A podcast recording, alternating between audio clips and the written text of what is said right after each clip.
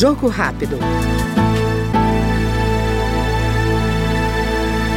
A Comissão de Constituição e Justiça analisa projeto já aprovado pela Comissão de Saúde que garante direitos às mulheres que enfrentem o luto materno. Dentre eles, internação em ala separada das gestantes e puérperas, bem como atendimento por equipe multiprofissional, incluindo psicólogo, antes, durante e após a perda do bebê.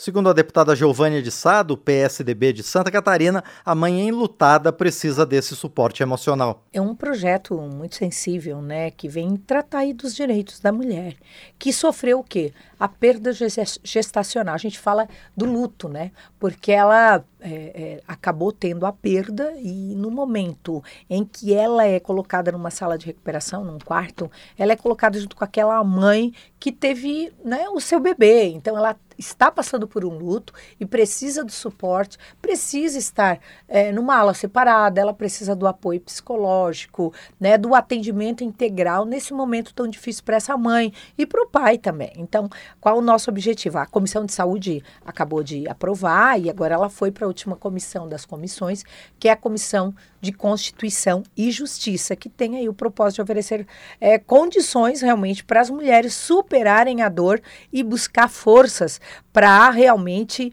é, estar buscando ou né, passando essa perda a uma nova gestação. Então, é uma garantia, a garantia dessa proposta é a internação de ala separada das gestantes e, e é, puérperas, e bem como o atendimento por equipe multiprofissional, incluindo o psicológico antes, durante e após a expulsão espontânea ou assistida do mate-morto. Então, é, esperamos que seja aprovado na Comissão de Constituição e Justiça para então que seja encaminhado a nossa casa aqui anexa, que é o Senado Federal. Esta foi a deputada Giovânia de Sá, do PSDB catarinense, no Jogo Rápido.